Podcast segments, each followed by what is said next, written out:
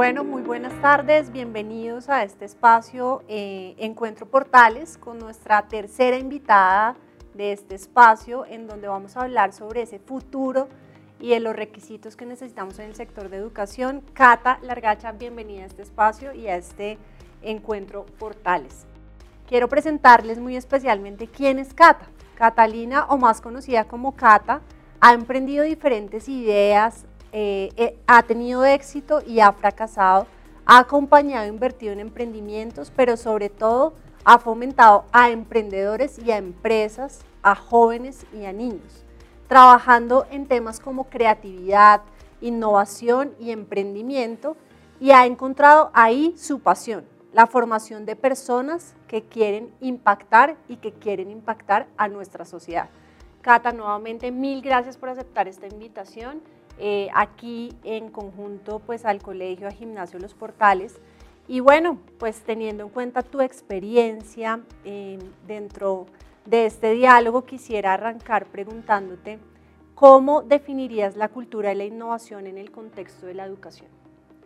Me encanta, me encanta porque como ves, lo que más me gusta es formar a las personas. Me he dedicado a formar a diferentes personas y al fin de cuentas todo el cambio de una organización proviene de, de las personas. Eh, una empresa se construye desde los procesos, la tecnología y las personas. Y lo que hemos visto es que los procesos y la tecnología están dados. O sea, los podemos plantear, los podemos adquirir en el caso de la tecnología, pero si las personas no conectan con eso, es muy difícil, es muy difícil lograr esos cambios que queremos. Entonces cuando uno habla de cultura, uno precisamente habla de cómo se engranan esas personas para poder movilizar los cambios que necesitamos y pues específicamente en la educación pues vemos un recorrido de muchas personas que han hecho eco en ya no necesitamos niños que memoricen, necesitamos niños que tengan otro tipo de habilidades eh, para poderse enfrentar a los desafíos que van a enfrentar en el futuro. ¿Qué estrategias y metodologías recomiendas para fomentar la innovación en nosotros, en las instituciones y colegios? En la institución como tal es súper importante entender que cada persona en la institución aporta ese cambio que queremos lograr.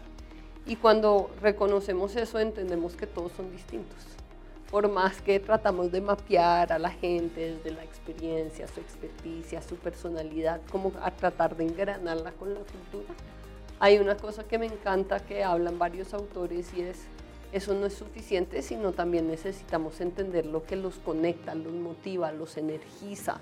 Eh, después de pandemia empezamos a hablar muchos temas sobre el bienestar, eh, hay una situación crítica en temas de burnout, por ejemplo, del empleado.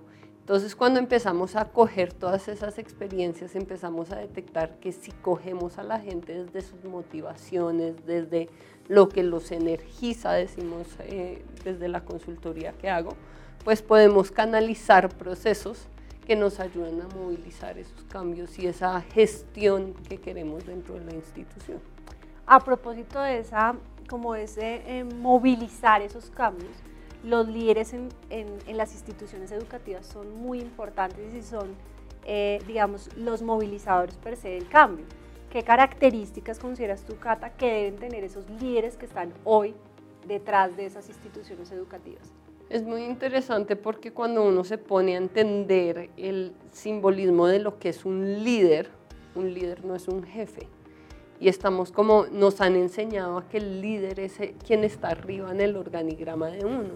Pero cuando uno precisamente empieza a trabajar que todos dentro de la institución ejercen un liderazgo en el día a día y entendemos que desde ahí es desde donde movilizan el impacto en la institución, empezamos a generar esa cultura de la que hablábamos antes y es engranarnos desde los liderazgos. Todos tenemos liderazgos diferentes, desde la persona que está en la portería, ahí hay un liderazgo muy importante de bienvenida, de servicio, de compromiso.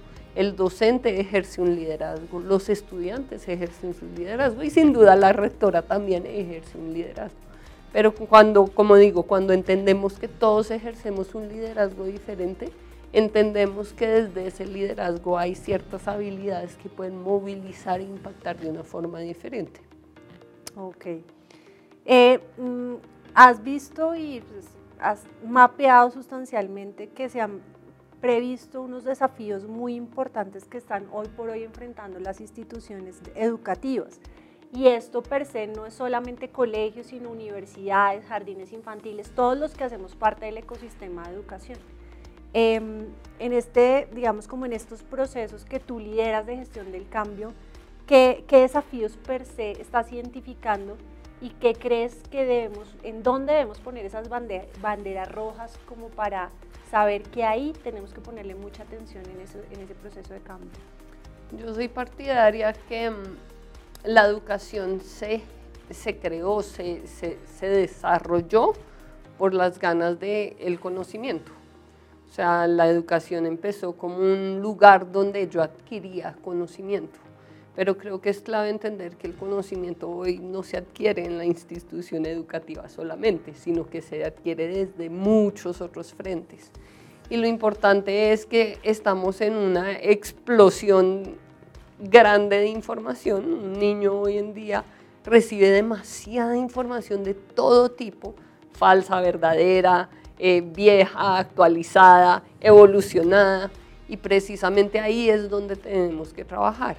Sin duda el pensamiento crítico es importante, pero para mí desde el tema de cambio, desde la gestión de cambio, del dar herramientas a estos estudiantes, la clave está en cómo podemos darles las herramientas para saber qué hacer después de generar ese pensamiento crítico.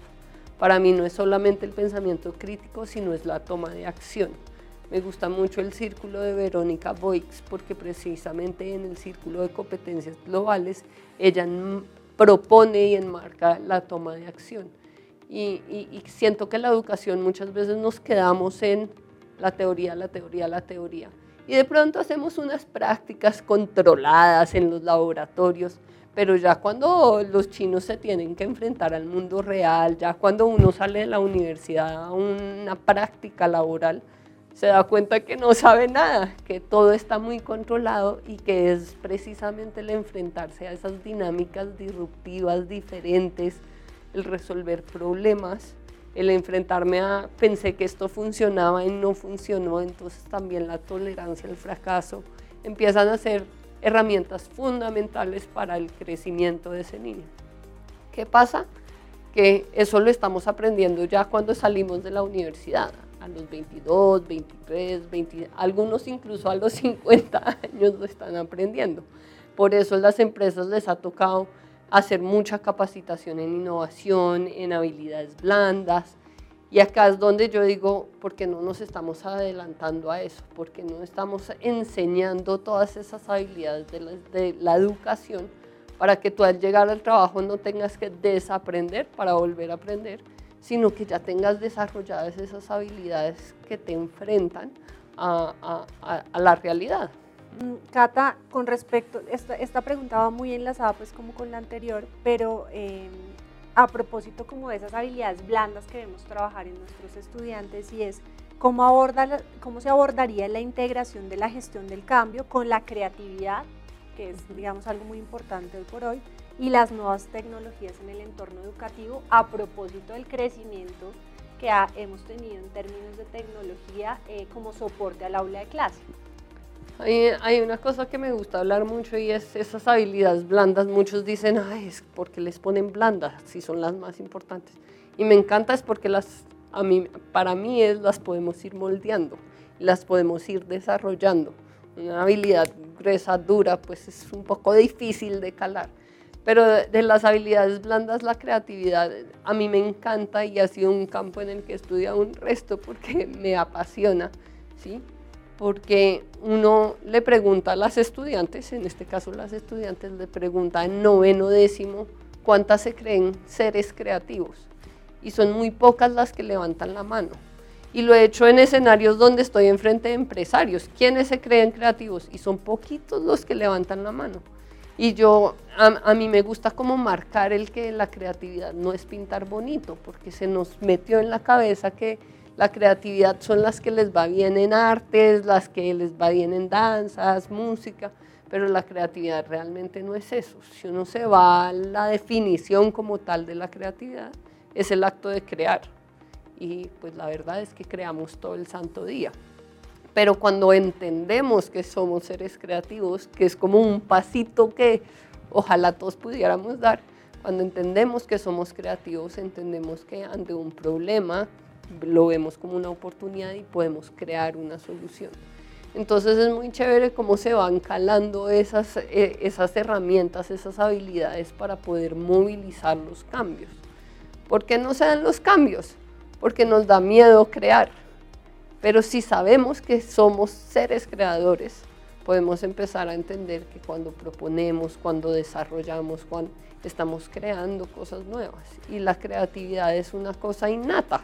Si uno se va al inicio de la, de la sociedad, pues empezamos a crear, el chocar las, las piedras para sacar la chispa, pues es un acto de creación y mira hasta dónde ha llegado. Es parte de la evolución. Entonces cuando conectamos creatividad entendemos que con la creatividad podemos evolucionar las ideas, podemos seguir en una mejora continua de acuerdo a las necesidades que tenemos. Y ahí es cuando el cambio no se siente tan fuerte, tan duro. Okay. Cata, y ya para cerrar este espacio de encuentros portales y por supuesto agradecerte, ¿cuál es la visión tuya sobre cómo la cultura y la innovación puede preparar a los estudiantes para los desafíos que vienen en el futuro? Como te digo, si, si, si entendemos que somos seres creativos, que creamos, desde ahí podemos proponer.